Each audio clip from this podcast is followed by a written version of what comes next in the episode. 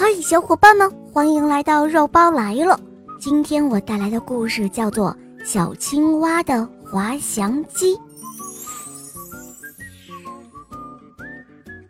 有一天，小青蛙爬上了一座高高的悬崖，悬崖下面是深深的山谷。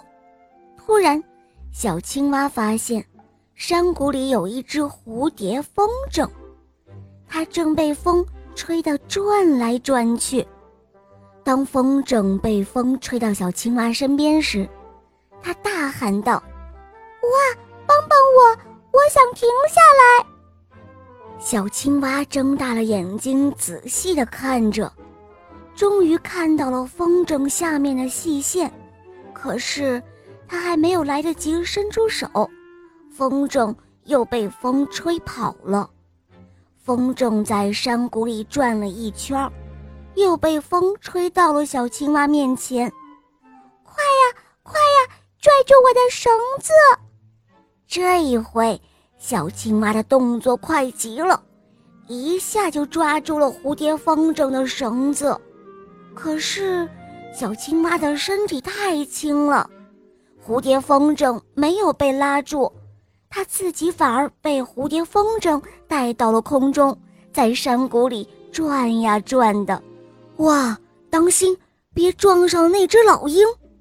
给风筝和小青蛙画出一条安全的飞行路线吧。完了完了，我恐怕要在这山谷里转上一万年了，我永远也回不到小胖猪的家里了。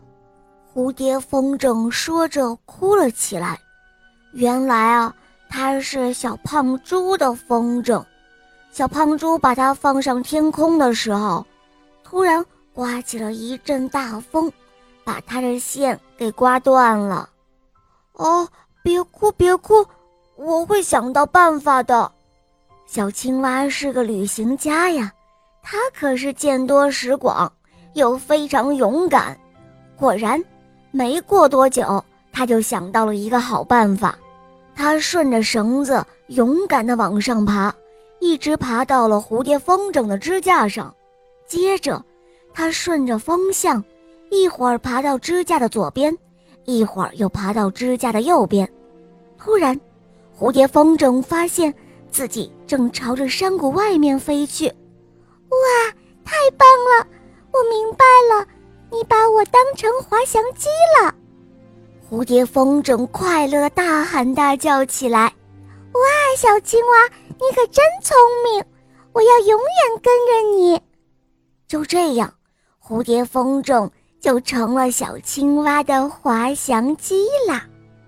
哈，亲爱的小伙伴们，当你们遇到危险的时候，也要像小青蛙一样冷静，要积极的思考对策，明白了吗？好啦，今天的故事肉包就讲到这儿了，赶快打开喜马拉雅，搜索“小肉包童话《恶魔导师王复仇记》，有六十集，非常好听哦！小伙伴们，赶快和小肉包一起来冒险吧！好啦，我们明天再见，么么哒。